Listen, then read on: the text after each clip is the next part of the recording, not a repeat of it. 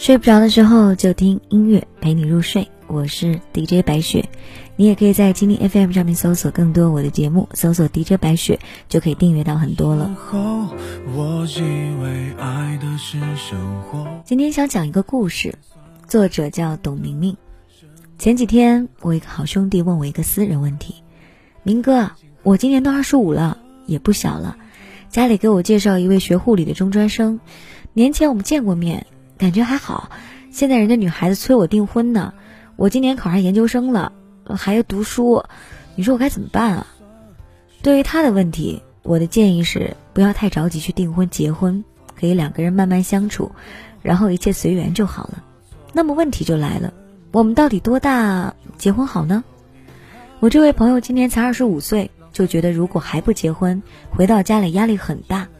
周围的小学同学孩子都进幼儿园了。自己却依然孤单一人，有时候难免会心里失落。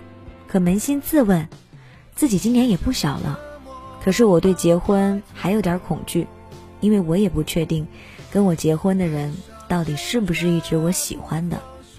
如果结婚后有一天，我突然厌倦了对方，觉得在一起没劲，可怎么办？万一有了孩子，该如何处理？想到这些，我心里的压力不小。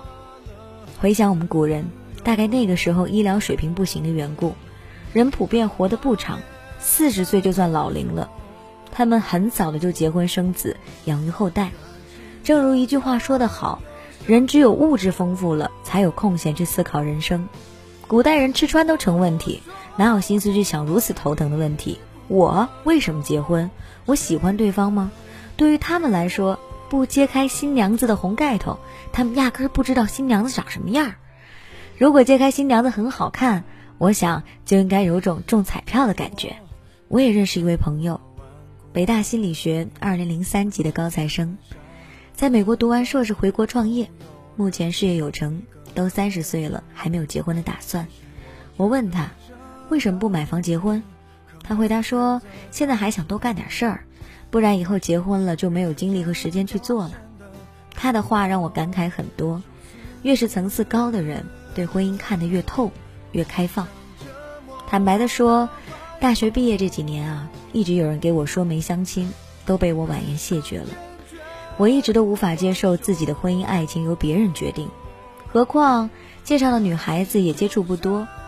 如果见过几次就匆匆忙忙的订婚，选个良辰吉日就结婚，慢慢的生孩子，如此的人生不是我想要的，我无法接受如此的命运安排。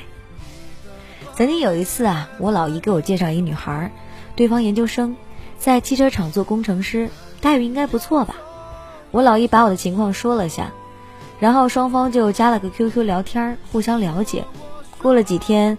对方的父母以属相不合拒绝了我们的接触，我倒也无所谓，本来就不喜欢如此的行为，不过是碍于老姨的面子。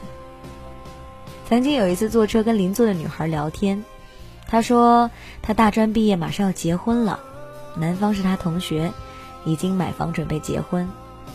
她说道：“我弟弟结婚花了二十多万，在农村盖的楼房，花十万买的车，招待亲朋好友上百桌酒席。”我特别意外，说：“哎，现在结婚都要花这么多钱。”他说：“你以为呢？现在农村娶个媳妇儿可难得很。”想到这里啊，我苦笑了一下。